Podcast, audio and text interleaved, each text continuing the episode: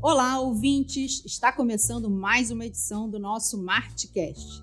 Hoje estamos em uma de nossas unidades aqui em Santa Catarina. Estamos no nosso escritório no Agora Tech Park, um hub de inovação. Hoje vamos falar sobre inovação, sobre adaptabilidade, sobre indústria 4.0, sobre ESG e muitos outros assuntos. A gente traz o nosso amigo aqui, Jean Cardoso, que é CEO da Altec e vai falar um pouco mais com a gente sobre isso. Tudo bom, Jean? Patrícia, Luana, é um baita privilégio, prazer estar aqui com vocês. Muito obrigado pelo convite. Agora eu vou apresentar o Jean para que vocês entendam quem ele é e aí a gente segue com o nosso podcast. Vamos lá. Apresentando para vocês quem é o Jean. O Jean hoje é CEO do Grupo Altec, foi fundador, começou a história da companhia lá em Caxias do Sul depois passou por Garuva e agora está aqui em Joinville também, no Perini Business Park. A Altec hoje representa um braço super interessante aí nesse universo da indústria 4.0 e ao longo do nosso Martcast ele vai contar um pouquinho dessa jornada para vocês. Jean, conta agora um pouquinho para gente, um pouco dessa jornada sua na Altec. Né? A gente sabe que ela começou lá em Caxias do Sul, bem pequena, e hoje você é uma potência, né? Uma referência aí quando a gente fala em tecnologia, em robótica. Então, assim, conta pra gente, até para inspirar os nossos ouvintes, para motivar as pessoas que às vezes ficam naquela dúvida, empreende ou não empreende, quais as dificuldades e tudo mais. Conta um pouquinho dessa jornada sua da Altec, da Altec lá de trás para a Altec hoje, do jeito que ela está. Bom, primeiramente, obrigado Patrícia, obrigado Luana, uma satisfação estar aqui, podendo contar um pouquinho da, da, dessa história tão bonita que esse ano fez é, 20 anos. Uh, eu volto a 20 anos atrás e toda a história do empreendedor ela começa com muita dificuldade, com muitas barreiras e ali já se pauta o impossível. E, e a gente, quando montou, quando eu montei o negócio, sempre com muita dificuldade, como não poderia deixar de ser, né, no, no mundo do, do empreendedorismo, Uh, nós montamos, e quando eu falo nós, éramos eu, um sócio e mais uma pessoa, uh, nós já montamos com um espírito de fazer a diferença. Eu acho que aí foi, foi o, o, o pau que não nasceu torto. A primeira sacada. Né? Foi a primeira sacada de, de, de se fazer algo o qual nós colocássemos o queijo para feder. Desde lá, Luana, que nós vínhamos falando dessa história de colocar o queijo para feder. Explica um pouco melhor para o pessoal entender o que é esse queijo aí. É, Vamos lá, explica um pouquinho é, isso. Dentro de produtos que exijam entendimento, sejam produtos de nicho, serviços complexos, enfim, uma grande parte daquilo que, que, que comercialmente a gente precisa vender, existem duas formas para isso. Entre outras, mas existem duas principais formas. Uma é tu chegar lá e oferecer, e que antigamente era mais ou menos assim, né? Porque como não se tinha tecnologia, era difícil, e agora com a tecnologia a gente tem que botar o queijo para feder. Então, o queijo para feder é, um, é, um, é uma metáfora que a gente coloca que é eu tenho que atrair, eu tenho que ter propósito no meu produto, no meu serviço e colocar ele à mesa para que aqueles ratinhos, ao invés de eu ir lá e oferecer o meu produto, em vez de oferecer a minha máquina, oferecer a minha ferramenta, eu comece a falar de produtividade, eu começo a falar de empregabilidade, eu começo a falar de como se produz mais rápido, como se ganha mais grana, como eu sou mais efetivo, como eu retenho mais as pessoas. Você sai daquela coisa da oferta pura e simples para criar demanda, né? Pra Você criar passa demanda. a criar demanda. E aí agrega valor. E aí a gente passa a falar de valor e não de preço, né? E, e eu acho que essa é uma sacada legal para os empreendedores ou para as pessoas que estão pensando em empreender, Pati Luana, porque apesar disso ser muito difícil, é complexo, mas isso te dá um norte, te dá um caminho muito bacana é, que te diferencia. E quando tu agrega valor, as margens são melhores. E financeiramente, tu tem mais ar para que tu continue a jornada de uma forma mais saudável e com menos sofrimento. Né? O sofrimento ele sempre vai ter. Né? É, o empreendedor que acha que não é. vai sofrer não empreenda, porque não. isso faz parte do DNA. Né? Do DNA. E por isso que eu falo, são verdadeiros é. heróis, é. principalmente no nosso país que tem uma série de dificuldades, regramentos tributários e é. tudo mais. Vocês sabem bem o que é isso. Sim. E aí lá atrás, Paty, agora vir ao, ao, a resposta da tua pergunta, nós escolhemos, portanto, nos tornar referência, escolhemos alguns produtos, os quais esses produtos a gente sempre conseguiu estar à frente do nosso mercado. O que, que significa isso? Nós sempre entregamos muito mais do que a expectativa do nosso cliente. E às vezes eu tive barreiras tecnológicas que, por momentos, trancaram o meu crescimento e Aí foi que nós conseguimos entender um outro significado, que é resolva a dor integral do teu cliente. Então, comece a achar alternativas para que o one-stop shop que a gente fala hoje, né, ele seja perseguido e que a gente consiga fazer com que esse cliente ele chegue aqui dentro e ele fique de uma forma plena. E aí a gente começou então com ferramentas de usinagem, depois vieram as máquinas operatrizes, depois veio os aços, que foi quando em seguida vendi uma operação dessas para o terceiro maior grupo japonês, que foi a Hitachi.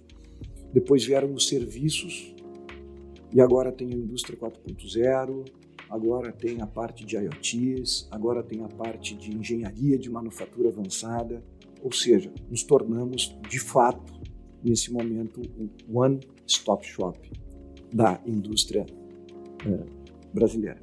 Jean, e nesse ponto, existe um aspecto interessante do que você falou, porque muitas vezes as pessoas querem atalhos, né? Querem Sim. os famosos hacks, né? Querem você.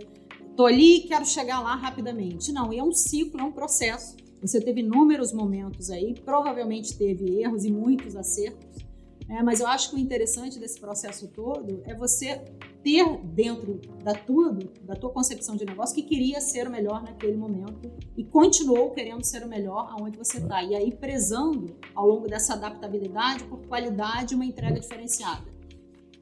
Tanto é verdade que o primeiro quadro ao entrar na Altec, e desde muito pequenininho, quando nós nascemos lá, esse quadro já estava lá, nós colocamos como a nossa visão ser o maior e melhor. Fornecedores de ferramentas, depois máquinas, depois aço, depois serviços. Então, sempre quem entra da nossa gente lá dentro da companhia sabe que a missão daquela criatura é encontrar jeito de se tornar o maior e melhor. Vem ao encontro disso. E isso está ligado diretamente à cultura organizacional.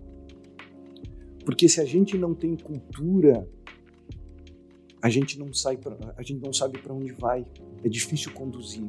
E a cultura para o bem e para o mal, né, Jean? Uhum. Porque a gente tem aquela frase famosa, né, que a cultura pode engolir a estratégia no café da manhã. Uhum. Porque se você tiver uma cultura que não permita inovar, não permita mudar, não permita se adaptar, tiver uma turma que tem naquela cultura, eu vou ficar do jeito que tá porque tá bom assim, ferrou. Fica muito difícil. Fica muito difícil porque hoje o mundo é muito dinâmico. Muito ágil. Nós lá, na companhia, é muito claro. Então, assim, tem, tem cinco caminhos, que é o nosso norte, né? Primeiro é resultado. Segundo é nunca satisfeitos. Terceiro é senso de urgência. Quarto é cultura de dono. E, e, e isso está lá, do lado de ser o maior e melhor.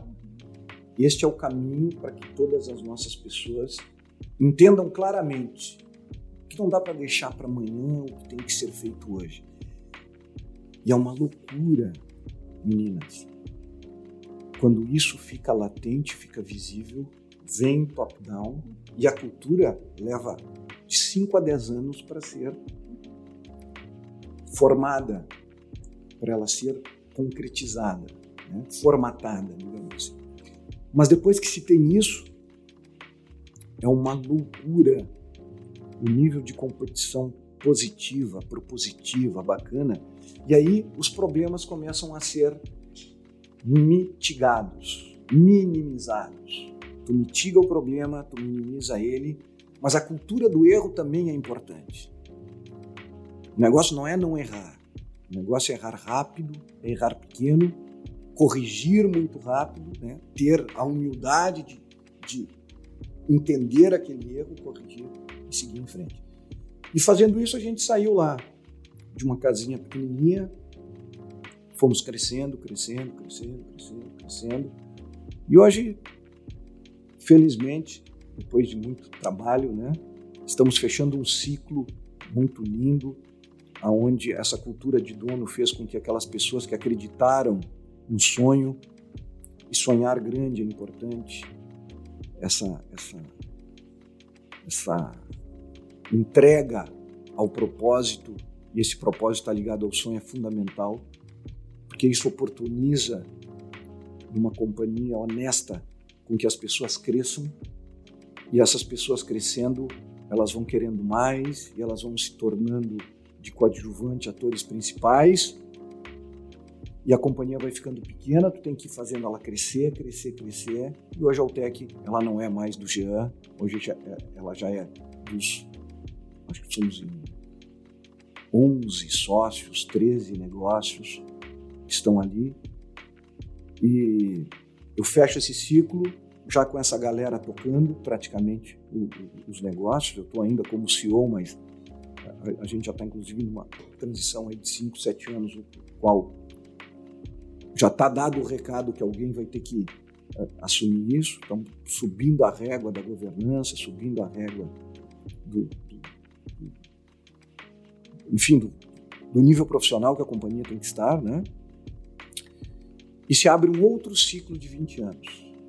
Tu me falaste aqui um, um, um, uma palavra.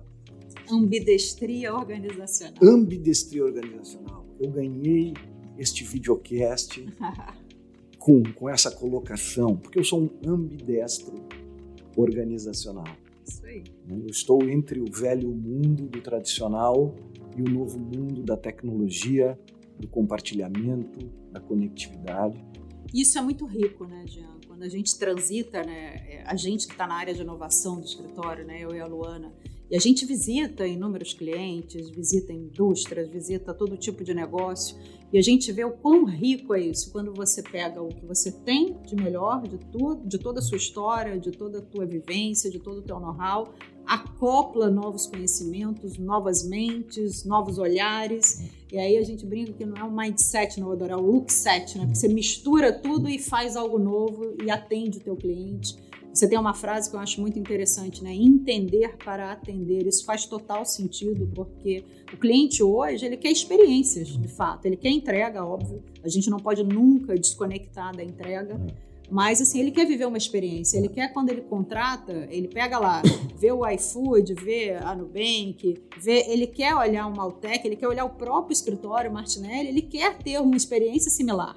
Ele não quer, ele não desconecta na cabeça dele que não, quando eu for contratar advogados vai ser de um jeito, quando eu for contratar um prestador de serviço é de outro. Não, ele vive uma coisa só. O mundo hoje tem essa complexidade, essa aceleração isso tem que ser, você tem que se adaptar a isso, porque Sim. senão você fica para trás, completamente para trás. E eu acho que esse é o desafio. Uhum.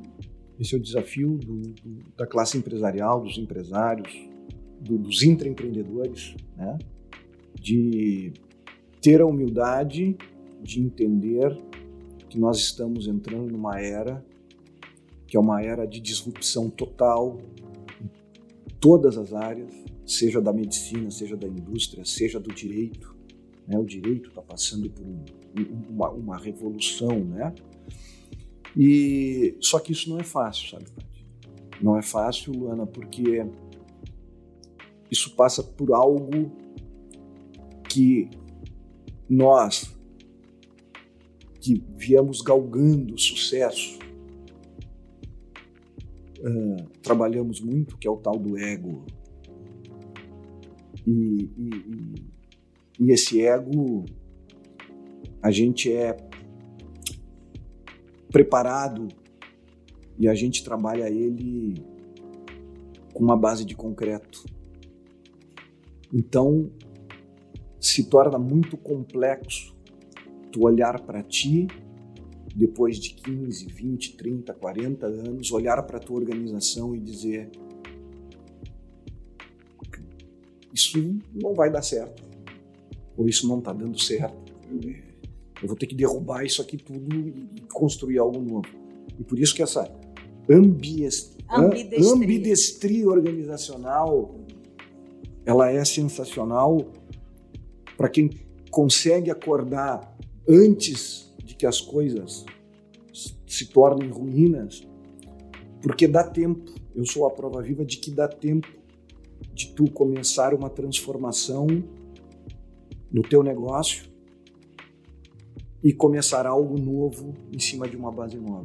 Só que para isso, a humildade ela tem que estar latente no cotidiano e, e, e todas aquelas prerrogativas, aquelas premissas de vida que se tinha, elas têm que ser colocadas abaixo e a gente tem que começar tudo de novo. E aí está o desafio, e aí está essa conexão que tu falou com essa galera. Então eu hoje eu voltei 20 anos no meu tempo, Paty. Luana, agora eu uso camisetinha, eu uso um All-Star, eu tô com, com, com uma molecada, então, pô, eu fui fazer mentoria com, com os meninos de 18, 19, 23, 25 anos para poder entender é, aquele mundo, que esse mundo de startup também não é esse, essa, esse país das maravilhas que se, que se pinta, né? É, é, é, é um mundo cruel, de muita dificuldade, mas é esse mundo que está aí que a gente tem que, que dar vazão. Então é mais ou menos isso, né? E é bacana você tocar nesse ponto, né? Porque muita gente acha que para você inovar, que eu falo que eu brinco, é Inova Land, né? Que é sentar em puff colorido, usar roupa descolada e falar de propósito. Não. A inovação só dá certo quando eu falo, ela paga um boleto, quando ela gera resultado. Então, o mundo das startups hoje engana-se quem acha que é uma turma descompromissada com resultados. Pelo contrário, é uma turma que está muito mais atenta ao que está acontecendo lá fora no mundo e é mais ágil nesse processo de buscar as soluções e colocar na mesa um protótipo. Uhum. E aí as empresas que entendem esse jogo e vêm para a mesa e acoplam essas é, startups ao processo ganham, porque aí já tem toda uma solidez, tem toda uma história de sucesso e está trazendo oxigênio novo, né? sangue novo. Mas é, dentro desse processo todo, Paty, eu vejo de que é difícil o novo transitar dentro do velho. Tem um monte de empresa que abre os departamentos de inovação, que traz uma galera nova e que, pô, a galera precisa viajar. Isso aconteceu na UTEC, tá? A galera precisa viajar não, peraí, que tem que ir para compras, para compras aprovar, que manda para o financeiro, para o financeiro fazer que está fora do budget, que o budget. Eu digo, gente, mas escuta. É, Voltamos para a era antiga, acabou. né? Acabou a inovação, acabou. Por isso que. Aí, aí acabou. É, não, e sensacional você tocar nesse ponto, que eu acho que essa é a grande dor. Uhum. Porque assim, muita gente pensa, e aí não é descompromisso com o resultado. Eu acho esse aspecto. Pena que não é dá para falar palavrão aqui. Né? esse aspecto é interessante a gente falar, né? Porque as pessoas, ah, a turma de inovação não quer resultado, ou ah, essa turma, tipo assim, não quer ter compromisso com é, a lucratividade da empresa. Uhum. Pelo contrário, uhum. é uma turma que quer sim, mas essa liberdade criativa e essa leveza de não estar dentro de uma estrutura, dentro de uma caixa, é que torna o processo mais é. ágil e o teste do erro e acerto mais ágil e menos danoso dentro é. de uma estrutura. É. Então, assim, quando é, o Martinelli resolveu vir para o agro, foi um passo na direção falando o seguinte: nós precisamos repensar algumas coisas e não no sentido, ah, não, não estamos é, no caminho certo. Pelo contrário, o escritório é muito sólido, o escritório tem muita clareza sobre o que quer, sobre como atende seus clientes, sobre o mercado que está inserido, enfim, tudo isso para nós é muito claro. Mas a gente quis, exatamente nesse conceito de ambidestria, começar a fazer alguns movimentos, não só pelos nossos clientes estarem movimentando nessa direção, mas principalmente pelo escritório olhar o seguinte: poxa, o mundo está mudando, eu preciso me adaptar a é, isso, para eu é. continuar sendo isso, a referência que eu sou hoje. Isso, isso. não tem nada a ver. Como eu falei, num exercício de profunda humildade, a gente entendeu de que o modelo que a gente tinha criado, ele é um, ele é um modelo que já está com os dias contados, que é aquela venda direta, né, o canal comercial, ele vai eliminar os intermediários e a gente tem que reinventar o negócio. Mas eu estou com o time lá já trabalhando e, e fazendo, então essa parte de Altec está muito bem, a gente quer quadruplicar de tamanho nos próximos três anos, então está muito bem conduzida por pessoas muito melhores do que eu que já estão no, no, no, no timão da, da, da, nossa Altec lá. Né? E eu venho para esse mundo de cá tentando entender e eu acho que uma empresa ela só cresce a hora que ela começa a entregar e resolver as dores do que o mercado e do que os clientes têm. E olhando para isso, eu vim para o mundo da tecnologia, eu vim para o mundo das startups, que hoje eu penso Conectividade, compartilhamento e escalabilidade são fatores divisores de água do ponto de vista de resolvedor. Quando eu consegui entender isso, eu fui procurar qual é uma grande dor que eu precisava atacar, entender buscar armas para atacar. E aí foi que eu descobri o setor 2.5, que está entre o segundo setor e o terceiro setor, isso há dois anos atrás, e ninguém se falava no tal do Environment, Social and Governance. O ESG ou o ESG, né, tão falado agora. E nós decidimos montar startups junto com empreendedores e ideias matadoras, olhando para esse mundo do social, embarcando no social, profissionalismo, para que a gente pudesse, já eu com 45 anos, e olhem que maravilha, eu com 45 anos começar um give back. Em forma de projetos que ataquem dores históricas da nossa sociedade. E aí foi quando surgiu a primeira, que é a nossa startup de mobilidade, já está aqui em Joinville, Jaraguá do Sul, já estamos indo para Penha, Barra Velha, Pissarras, Garuva, e isso vai aí para 700 maiores cidades do Brasil, já estamos atendendo o Mercado Livre, Droga Raia, Clamed, então isso tudo em um ano, e as velocidades deste novo mundo não se comparam as velocidades do mundo de outrora. É uma loucura, Patrícia, como ideia boa, com gente boa, conectada, faz com que as coisas andem em velocidades impensáveis no mundo tradicional. E isso para mim foi muito novo. Então, eu para me ressignificar como pessoa, me ressignificar como empreendedor, foi que a gente entrou nesse mundo puxa, está dando super certo, porque daí a gente tem esse ambiente maravilhoso aqui no Ágora, né? Aqui no Perini, em Joinville, que faz com que isso é, transpire inovação, transpire progresso, transpire crescimento, gente bonita, gente jovem, gente, né? E aí a gente foi para esse mundo do ESG. E hoje eu acho que nós somos a primeira venture builder no Brasil, né? Mas a Venture Builder, diferente de uma incubadora e uma aceleradora, que são dois processos uh, distintos, mais tênues aí, a Venture Builder é o quê? Eu boto a minha grana naqueles projetos que eu acho que fazem sentido para as minhas teses. Né? Então, um, uma incubadora cobra um FII para poder incubar por um período para aquelas empresas acharem investidores para irem para o mercado. Né? Eu não.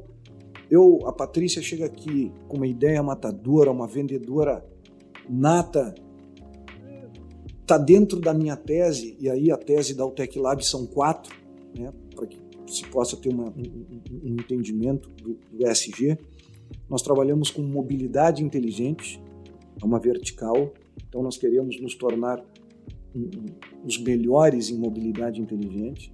A outra vertical é acessibilidade e inclusão. Nós estamos revolucionando e atacando de uma forma profissional essa dor histórica do PCD na nossa sociedade. A gente está dando para essa gente dignidade através do emprego, então nós temos lá uma RH Tech, nós temos uma rede social que está saindo do forno, já está pronta. Nós temos na outra vertical a logística reversa do lixo reciclável, essa está parada, onde a gente pretende atacar fortemente um problema histórico também, que é essas cooperativas de catadores que estão alheias, né? Estão aí jogadas ao léu. E temos a nossa startup de indústria 4.0, IoT, engenharia de manufatura avançada. Hoje já são sete startups, todas ligadas às ODS da ONU e projetos grandes, grandes, grandes, grandes. Realmente muito, muito, muito grandes que de fato impactam na sociedade, né, Jean? Que eu acho que é aí que mora um parte do teu propósito, né, quando você trouxe lá atrás. Porque não basta só ter um negócio, né? A gente tem que ter um negócio que efetivamente traga alguma transformação para a sociedade que a gente está inserido, que tenha um propósito em melhorar essa realidade, melhorar a realidade das pessoas. Então, quando você fala em mobilidade, você fala em acessibilidade, você traz a questão da logística reversa, que é uma dor no Brasil, porque a gente tem aí esses lixões lotados, enfim, uma destruição ambiental aí que a gente vê, infelizmente, acontecendo, enquanto tem países que reciclam 40% do seu lixo, 50, 30% do seu 60. lixo. Então, assim, no, Brasil, Brasil, se eu não me engano, é dois ou três, alguma coisa assim, porque a gente tem uma área ambiental. Falar com gente inteligente, é, né? A gente que, tem. Que surfa nesse, nesse, é. nesse universo todo é demais. A mulher viajada. a gente tem uma área ambiental no escritório e uma das nossas especialistas, a Carolina, inclusive, que já fez um Martcast sobre o tema, trouxe essa questão. Uhum. E, e, realmente, assim, é uma dor. É, é uma dor, né? É. E quando a gente traz, e aí vem esse conceito todo da sociedade 5.0, né? Que é uma sociedade que engloba alguns compromissos e torna a vida das pessoas com mais, traz mais qualidade, traz mais responsabilidade social, mais sustentabilidade em algumas práticas. Então, isso de fato faz toda a diferença. Então, você de fato está olhando para um futuro que muitos ainda não estão, né? É. Mas voltando um pouquinho ao tema, meninas, das, das verticais nossas, a pessoa me diz, pô, mas por que isso? Relacionado à dor. Por que aquilo relacionado à dor? Então fica aqui uma, uma, uma dica de novo se me permitam, né? Pros, quem quiser empreender ou os intraempreendedores, resolvam dores. Entenda a dor do colega, entenda a dor do setor do lado, entenda a dor da filial, entenda a dor do vizinho, do Quando a gente começa a entender dor, a gente começa a se colocar no lugar do outro e a gente começa a pensar em como resolver essa dor. E o nosso mundo fica muito mais criativo, fica muito mais gostoso de ser vivido, porque a gente está sempre com alguma solução. E no meu caso lá, o que me pauta essas quatro verticais é isso. O Brasil recicla 3%, o resto do mundo recicla 40%, 50%. Eu tenho uma oportunidade Olha aí. o oceano azul aí. Eu tenho uma oportunidade aí, né? É um oceano azul só meu. Né? Quando a gente fala de acessibilidade e inclusão, Olhem os números, prestem atenção nos números, presta atenção nos números, ouvinte e você que está nos assistindo. Nós temos 45 milhões de pessoas no Brasil com algum grau de deficiência. Isso são quatro Portugais. Quatro Portugais com algum grau de deficiência no Brasil.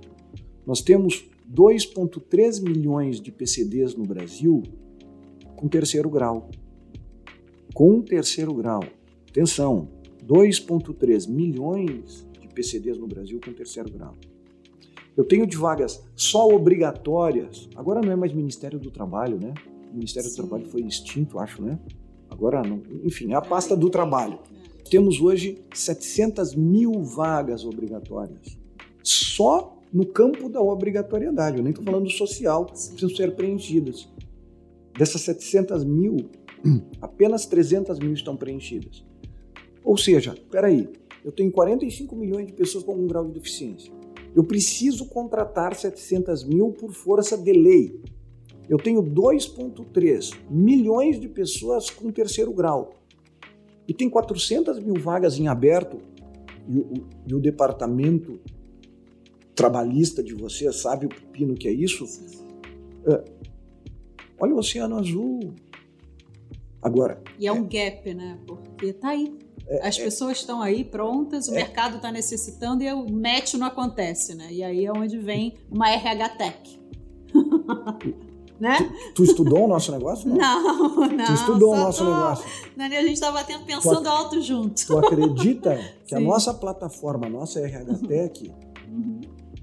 o nome da nossa plataforma uhum é Match 360. Oh. Porque a minha empreendedora, Sim. ela estudou muito Tinder. Ela é uma é, especialista eu ia falar de Tinder. Tinder. Ó, a Letícia, Mas né? Eu ia é, só Letícia, fazer uma referência é, passando. A Letícia, a Letícia, como campeã de Tinder. Esse é o look set que eu te falei. Você vai olhando diversos tipos de negócio e acopla aqui no teu e de repente cria algo novo. E ela, e ela, e, e ela montou, é uma louca, ama o que faz, tradutora de livros do Djavan família Lima, quando eles vão para Caxias, coisa e tal.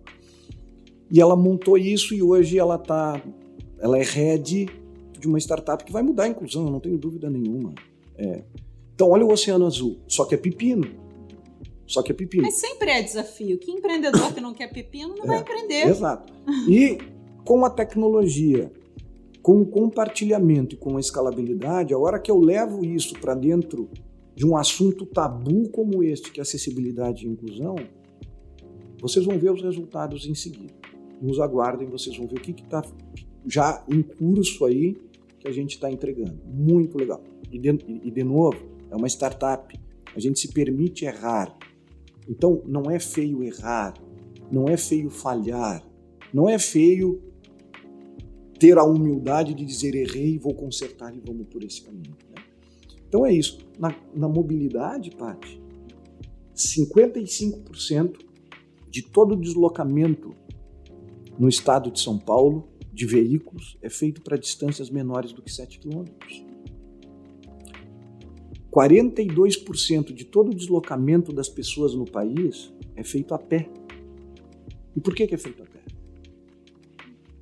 Porque as pessoas não têm condição o Brasil é um país continental, de uma geografia enorme.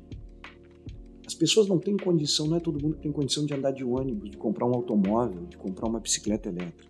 Então, agora, com a tecnologia, a gente conseguiu ver, por força da minha profissão, a gente viajou muito nesse mundo todo. Nós conseguimos perceber de que na China, por exemplo, não se pode entrar mais motos a combustão há quase 10 anos. Eu sou fornecedor da Honda aqui no Brasil, então a gente conversa. O projeto de eletrificação das motos da Honda no Brasil é para daqui 8 a 10 anos. Ah, e é uma realidade, né, Jean? Você não consegue mais, a gente tem buscado energias limpas porque o ambiente, o meio ambiente não tá suporta mais, né? Está então... sobrecarregado. Então, olha, olha o oceano azul aí. Exato. Né? São então, dores da sociedade, né? Históricas. Exato. Exato. Jean, eu ficaria aqui com a Luana batendo um papo com você assim duas, três, quatro horas, mas a gente tem que encerrar o nosso Smartcast. É, foi um prazer te receber aqui. É, queria que você desse uma palavra final assim para os nossos ouvintes e para as pessoas que estão nos assistindo, diante de toda a sua experiência, de toda a sua bagagem sobre esse universo novo, um recado para essas empresas que estão receosas de entrar nesse mundo novo. Queria que você passasse para a gente encerrar aqui. Nós somos agentes de mudança. Se nós, com o conhecimento, com o calibre financeiro, uns mais, outros menos, o poder de concatenar e entender as coisas, se nós não fizermos pela nossa sociedade, ninguém vai fazer. E nós vimos falando, né, Luana, agora há pouco, Pati, de que as pessoas elas não estão entendendo de que nós não vamos mais morrer. A morte morrida vai deixar de existir daqui uns dias. A morte matada não tem como, né? Vai continuar tendo. Agora, a morte morrida não vai. O que, que vai acontecer? Nós vamos ficar cada vez mais longevos. Ficando mais longevos, eu vou ter que começar a me cuidar do meu corpo, da minha mente e começar a ter propósitos. Eu preciso ter conexões maiores do que o stand-by, maiores do que essa vidinha medíocre que eu levo não vou falar por ninguém, vou falar por mim. Porque se eu não me automotivar e não encontrar caminhos, eu só vou encontrar caminhos, amiga, me incomodando. Exato. Saindo da zona de conforto. Zona de saindo conforto. da zona de conforto.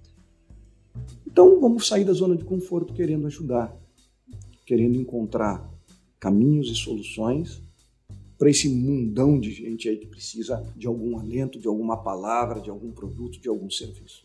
Eu que agradeço, muito obrigado. A gente fica muito feliz de estar aqui junto com você. Foi um prazer, porque eu falo, né? Não somos apenas, e inclua eu, Martinelli, uma empresa prestadora de serviço. Somos uma empresa que queremos deixar legado. É. E isso eu acho que faz toda a diferença. É. Tá bom? Obrigado, Jean, pela participação. Ouvintes, um prazer estar aqui com vocês. O nosso Martcast vai estar disponível em todas as plataformas e agora também em nosso canal do YouTube. Até a próxima e esperamos vocês aí em todas as nossas redes sociais. Tchau!